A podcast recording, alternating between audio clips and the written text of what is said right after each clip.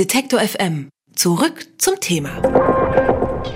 Vor zwei Wochen, da wurde der Kasseler Regierungspräsident Walter Lübcke ermordet. Mittlerweile steht auch ein Tatverdächtiger fest. Äh, der Mann heißt Stefan E. und stammt, wie es momentan aussieht, aus dem rechtsextremen Milieu.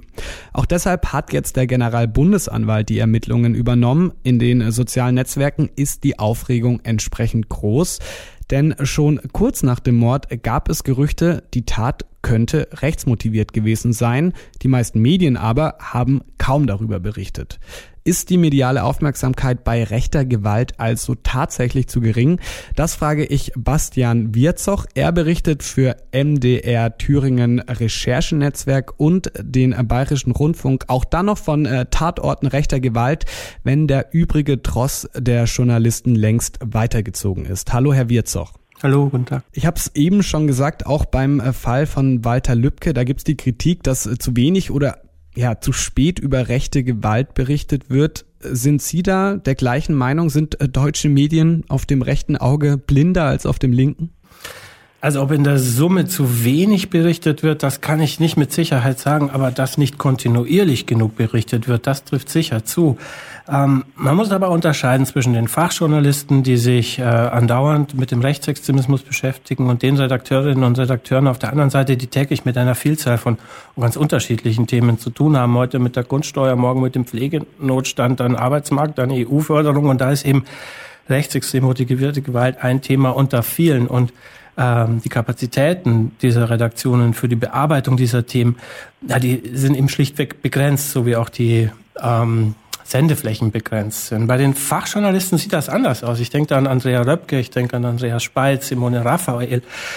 Dort beobachte ich eine beeindruckende Kontinuität in der Beschäftigung mit dem gewalttätigen Rechtsextremismus. Da kann man sich zum Beispiel die beiden Sachbuchbände Chronik Rechte Gewalt von Andrea Röpke, herausgegeben im Münchner Verlag Drömer Knauer anschauen. Da ist nahezu alles oberhalb des Dunkelfeldes selbstverständlich akribisch dokumentiert an rechter Gewalt. Also man kann man kann nicht sagen, in Deutschland würden Journalistinnen nicht umfänglich rechte Gewalt dokumentieren. Schwierig für Fachjournalisten wird es dann eher, das sind in der Regel freie Mitarbeiter, ihre Themen auch, auch äh, unterzubringen in den Redaktionen. Und das berührt wieder die besagten Kapazitätsgrenzen. Mhm. Was ich beobachtet habe seit 2015, ähm, als die Situation mit den, mit den äh, Flüchtlingen war äh, und als es zu diesem enormen Anstieg äh, von rechtsextremen Straftaten kam, dass da möglicherweise so etwas wie ein Gewöhnungseffekt einsetzte, dass Redaktionen sagen, na ja, gestern war auch schon Brandanschlag, heute schon wieder, also so eine, so eine fatale Gewöhnung. Mhm. Das ist ja so ein bisschen äh, der Vorwurf, den man immer hört. Ähm, jetzt auch beim Fall Lübcke, da gab es ja vorher schon Hinweise, dass der Täter oder Gerüchte, dass der Täter möglicherweise auch aus dem rechten Milieu stammen könnte. Hätte man da möglicherweise auch schon früher ausführlicher äh, sich dranhängen müssen an das Thema? Stichwort ähm, Verdachtsberichterstattung? Ah, ich weiß nicht. Also zum einen, die Polizisten müssen ja in alle Richtungen erstmal ermitteln. Das ist ja zum einen nicht verwerflich. Ich habe recht bald eigentlich wahrgenommen in Massenmedien, dass es äh, Hinweise gab auf ein rechtsextremes Milieu.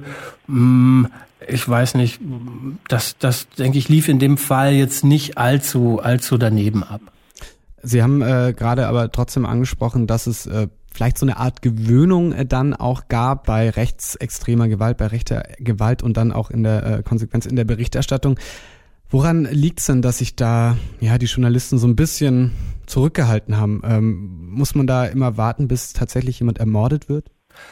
Ich weiß nicht, ob das eine bewusste Zurückhaltung von, von Journalistinnen und Journalisten ist. Ich denke, dass äh, tatsächlich es die Kapazitätsgrenzen sind, die die Kolleginnen und Kollegen dazu bringen, Sachen äh, nicht kontinuierlich weiter zu verfolgen, Themen aus dem aus dem äh, aus dem ähm, Blick zu verlieren. Mir selbst ging das auch so. Im vergangenen ähm, August wurde ich vom Bayerischen Rundfunk äh, angefragt, ob ich mich um eine äh, rechtsextreme Gruppe in Mecklenburg-Vorpommern kümmern kann.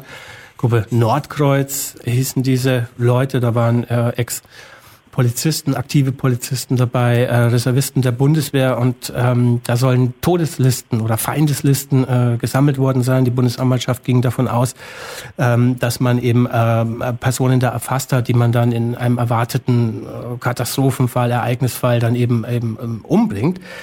Da war ich dann an dem Thema eine Woche, zwei Wochen, drei Wochen und dann äh, kamen die Ereignisse in Chemnitz, als ähm, sich die AfD mit dem äh, organisierten Rechtsextremismus auf die Straße stellte. Und da waren meine Kapazitäten dann erstmal darauf eben äh, fokussiert und dahin gebunden.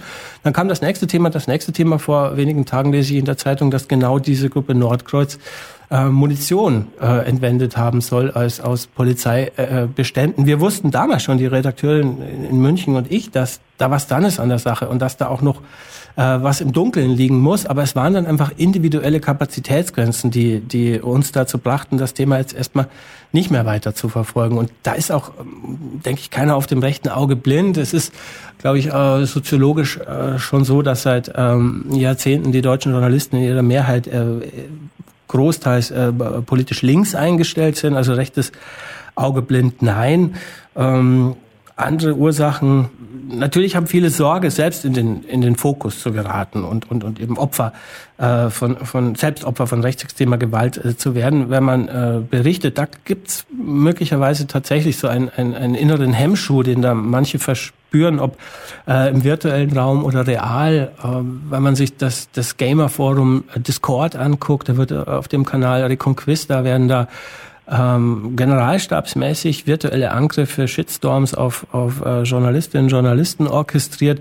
Wenn man sich äh, Konzertgeschehen, Demonstrationsgeschehen ansieht, ähm, das ist anders als noch vor, vor 10, 11 Jahren. Da kann es wirklich zu physischer Gewalt gegen Reporter kommen. Ich habe das 2013 in Schneeberg in Sachsen bei einer Anti-Asyl-Demo erlebt. Da ist einem Reporter vor meinen Augen, einem Fotografen vor meinen Augen das Gesicht von Demonstrationsteilnehmern ähm, zerschlagen worden. Also diese Sorge mag wohl ein bisschen zur Zurückhaltung äh, führen, aber rechtes Auge blind würde ich nicht sagen. Sie haben es gerade angesprochen, den Vorfall in Schneeberg. Hat sich denn, Sie sind seit 1998 äh, dabei, über Rechtsextremismus zu berichten, hat sich denn oder hat sich auch aufgrund solcher Vorfälle was verändert, konkret in der Berichterstattung über Rechtsextremismus? Ja, man geht mit Begleitschutz auf die Termine. Das hat sich verändert. Aber inhaltlich, ähm, nein, ich denke nicht. Da ist die Gewalt, man, man bekommt Informationen, man beschafft sich Informationen und berichtet da. Das sagt äh, Bastian Wirzoch, mit dem ich über den Fall des ermordeten Walter Lübcke und äh, die äh, nachfolgende Berichterstattung äh, gesprochen habe. Vielen Dank für das Gespräch. Danke Ihnen. Detektor FM wird zu einem wichtigen Teil auch von unseren Hörern ermöglicht. Sie können noch mehr unabhängigen Journalismus wie gerade gehört unterstützen, indem Sie auf detektor FM slash danke die passende Möglichkeit auswählen. Vielen Dank.